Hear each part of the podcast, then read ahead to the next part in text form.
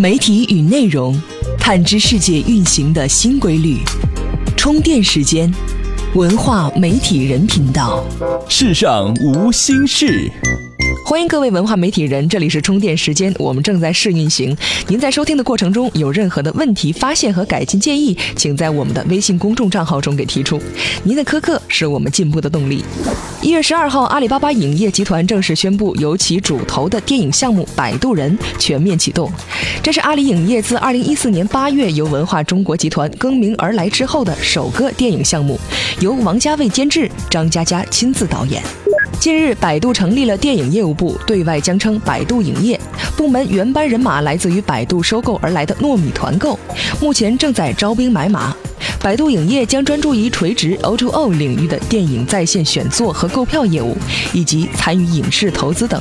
二零一四年中国电影总票房最终定格在两百九十六点三九亿元，那个二零一八年成为全球第一大电影市场预言正在变为现实。与此同时，贺岁档的疲软让二零一四年在最后时刻错失三百亿。针对东方卫视开年大剧《何以笙幽默》，东方卫视和天猫达成所谓的 T 二零的合作。观众如果看上剧中人的衣服等商品，用天猫客户端扫扫东方卫视台标，当场就能下单。最后，如何关注充电时间的微信公众账号呢？请在微信首页的搜索框内搜索“充电时间”四个字，就可以找到加微的我们了。接下来是今天的各项干货。这里是充电时间，耳濡目染是最基础的学习，我们是其中最轻松的百分之二十。人物事件说，从小到大有一个成语，你的老师一定会念叨，叫做“没有规矩不成方圆”。你要理解老师们钟爱这个词，因为校长也曾经用这个词教育他们。前不久，武媚娘传奇被删减成了大头戏，听听专栏作家王小磊从“规矩”一词来分析。此处看分析，硬盘的尺度。我们的社会就像武侠小说里的江湖，说话做事儿都是要讲规矩、有尺度的。然而，这种尺度不是唯一的，而大致是有两条。第一条叫做公开场合的尺度，简称公度；第二条自然是私下场合的尺度，简称私度。那么，在我们生活的这个花花世界，公度和私度分别在哪里呢？很简单，公度大致就是你的电视荧屏，而私度就是你的电脑硬盘。前者决定了当你老中青幼四代同堂时，最坏可以看点什么；后者决定了你一个人或是两口子晚上躲家里时，最坏可以看点什么。简单的说，前者就是武媚娘，后者就是武藤兰。通过前者，我们大致能知道。现在我们的弓度极限是在锁骨以下一到两厘米处，而通过武藤兰，我们大致知道我们私度的位置是在弓度和私度当然差别很大。你在硬盘里存一些女朋友，基本上已经没人会觉得你变态了。但是如果把这些硬盘里的东西搬到荧屏上去一通放，大家就会抓狂，会发疯，会觉得世界凌乱了。这就是公度和私度的区别。我们经常要在公度和私度之间切换，把握不好就难免引发争议。公度的标准提高一点就该被唾弃吗？一部历史题材的剧，靠大胸就想让人喜欢，那是非常非常难的。何况荧屏上的姑娘虽美，又不是老婆、情人、女朋友，看多了除了得青光眼又有什么用呢？然而，不论公度高低，最好是稳定一点。让我们一看就知道水位究竟在哪儿。世界上有两种最可怕的东西，一种是连硬盘都测不出来的人性。一般来说，看一个人的道德底线就看他的私人硬盘。最恐怖的人就是那些连私人硬盘里都是五讲四美三热爱，一首悦耳的音乐都没有，让人窥探不到深度的人。另一种就是连荧屏都测不出来的功德。比如很多年前本来可以的，现在忽然又不可以了；比如他不曾公开说不可以的，却事实上不可以了；比如他极力防范给孩子看黄色的，却拼命的放鼓吹暴力的；比如他非常不能容忍色情，却可以容忍谎言的，等等等等。武打小说里，凡是那些在身份上、法统上不太自信的，就往往只好在道德上找自信。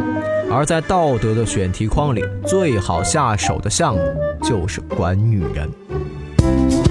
怎么样关注我们的微信公众号呢？您在微信内搜索“充电时间”，就可以找到加 V 的我们了。关注后赶紧开始每日签到，积分可以兑换礼品哦。观点也麻辣。数据新闻，我们看到的越来越多由图表数据为主，少量文字构成。它让新闻的呈现形式变得图表化、形象化、可视化。但互联网观察家赵赛坡认为，新闻数据不可能成为新闻业的救世主。此处有观点：数据新闻不是济世良药，只是一片阿司匹林。在国内，央视新闻节目一直以来都有不少的数据新闻。网易的数独、新浪的图解天下和腾讯网的数据控都是近几年具有代表性的案例。它改变了传统新闻的形式，进而导致制作新闻的方式方法也在发生变化。但数据新闻远不是传统媒体的救命稻草。相反，如果中国的传统媒体沉浸在数据新闻的美梦里，或许就是温水煮青蛙的现实演绎。其一，数据新闻尽管从新闻制作方式上开始变化。但本质上讲，其制作模式依然是一种自上而下的方法。那些拥有人力、物力、财力的传统媒体，主动地将遍布多处的、几乎没有联系的数据加以整合和分析，做出一张张精美的新闻。读者们则被动地接受这些新闻，这和互联网时代自上而下的趋势几乎是对立的。虽然读者有机会在互动中发出声音，可这种微乎其微的互动，让所谓的数据新闻沦为一种精心包装的老新闻。其二，数据新闻的呈现形式绝不仅仅局限在信息图或图表层面。数据新闻当然自古就有，可为何到了最近几年才被大家重视起来？原因就在于，相对于传统制作工具，互联网带来的巨大的工具更新。基于互联网新闻数据的可视化，其表现力远远超出单调的统计数据和图表，但这早已超出报纸编辑记者的能力范围，甚至连很多没有数据处理经验的工程师都是一个挑战。然而，倘若不掌握这种更具革命性的数据新闻工具，中国传统媒体人的数据新闻创新或许就只停留在粗制滥造的图文微博里了。其三，数据新闻的数据到底有多少？数据新闻的第一步是获取数据，但在国内现有的政治环境下，开放的数据库还很少。从根本上讲，政府应该是整个社会最大数据库的掌控者。如果缺乏政府层面的数据开放，普通新闻媒体很难抓取到真正有价值的数据。数据新闻的确是传统新闻媒体在大数据时代的创新尝试。但站在国内媒体的角度上去看，无论是政治社会环境还是技术现状，数据新闻都不可能成为新闻业的救世主。数据新闻不是救世良药，充其量不过是一片阿司匹林罢了。新闻业的自救还需要从思维层面的改变，你或许可以将其理解为新闻业的互联网思维，那就是内容策展。怎么样才能和其他喜欢咱们频道的伙伴们待在一起呢？首先，在微信搜索公众号“充电时间”，进入公众号，选择第三个按钮，点击群入口按钮，然后扫描你所在频道群的二维码，这样你就能随时随地和同频道的伙伴们待在一起了。人物事件说。话剧《盗墓笔记》《鬼吹灯》，一部部票房高得令人咋舌的作品，把粉丝戏剧的概念推到了风口浪尖。粉丝戏剧其实已经不是什么新鲜事儿了，不过是近日尤其多起来而已。其一般制作模式是先选择一部拥有超大粉丝量的作品，对其进行改编后搬上舞台。来听听记者罗群怎么看。此处有案例，粉丝戏剧票房无忧背后。粉丝戏剧制作方普遍相信，哪怕最后只有原作百分之一的粉丝走进剧场，该剧观众的数量也会远超过通常情况下的话剧观众。可见，粉丝戏剧其实就是瞄准了特定观众群制作和演出的戏剧。有了小说原作作为支撑，无论戏剧作品水平高低，票房基本都无需担忧。原作的经典情节、人物加上舞台上的俊男靓女，足以俘获粉丝的芳心。这类作品的制作周期通常较短，演出场次很多，目标受众大多集中于年轻人甚至是未成年人。演员选择标准上，外形俊美胜于演技高超，自然其艺术质量一般来说也难以与专业院团推出的作品比肩。对粉丝戏剧做艺术评价时，应当谨慎。市场效益与艺术价值固然不是对立的，在许多情况下也的确不是统一的。市场的成功不等于艺术的高级，盈利模式的有效也不意味着艺术创作生产模式的可行。然而，这也并不意味着粉丝戏剧应该啜泣。我们看待粉丝戏剧时，应抱有平和的心态。为满足特定群体的需要而制作的作品，自有其存在的价值。比如，这类作品通常更加接地气，更能抒发年轻人的心声，艺术表达的方式和手法上更具时代感。更重要的是，这类作品通常大方地承认了艺术自古以来便有，但今天从事所谓高雅艺术者未必愿意承担的一些属性，即艺术不排斥供人娱乐的功用。艺术应该以适宜的方式为欣赏它的人服务。为了迎合观众而放弃艺术坚守固然没有必要，但无视艺术的接受环节而一味自持高贵、闭门造车更加不可取。如果说粉丝戏剧应该自省的是如何让粉丝娱乐的高级，那么自我感觉过好的严肃艺术家们则需要多看看粉丝戏剧，时刻把受众放在心里。走势前瞻课。几天前，超能英雄喜剧电影《十万个冷笑话》上映，成为国内第一部根据网络动画短片改编的电影，大有试水之意。无独有偶，越来越多的网剧开始推出电影版。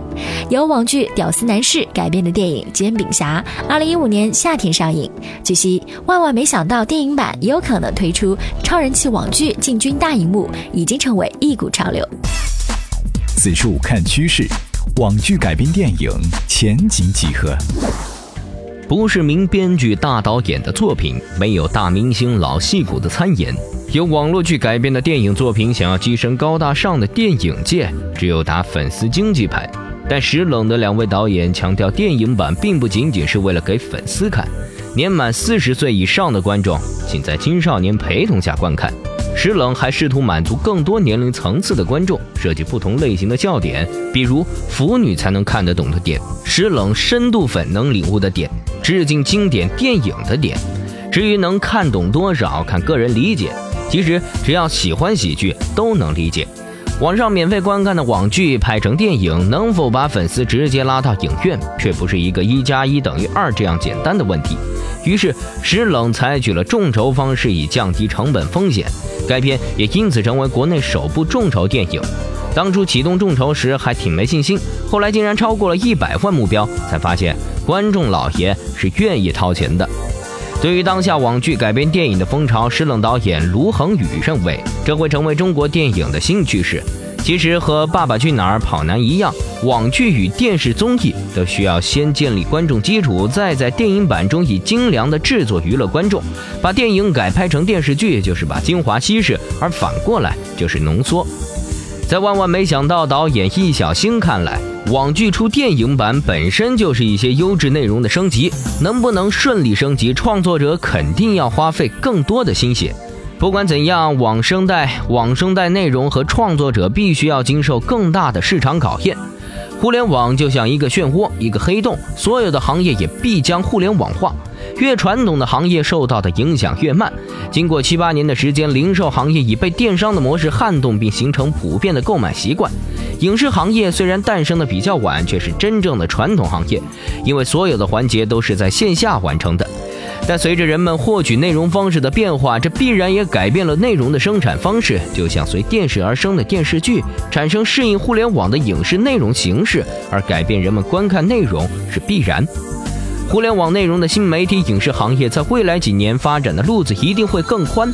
从互联网巨头砸钱就能看出这个市场的潜力，毕竟是具有前瞻性和眼光的企业。他们的选择也预示着这个市场即将迎来更大的机遇。这里是充电时间，本频道为广大文化媒体人补充知识营养，欢迎大家关注我们的微信公众号“充电时间”，在上面我们有更多好玩的节目，以及找到更多跟您一样的媒体人、文化人。明天我们继续。资讯、趋势、案例、观点、数据、调查，简单的收听动作，把握行业风向，高效的时间管理，掌握知识方法，充电时间，时刻补充，随时在线，让观念永不落伍。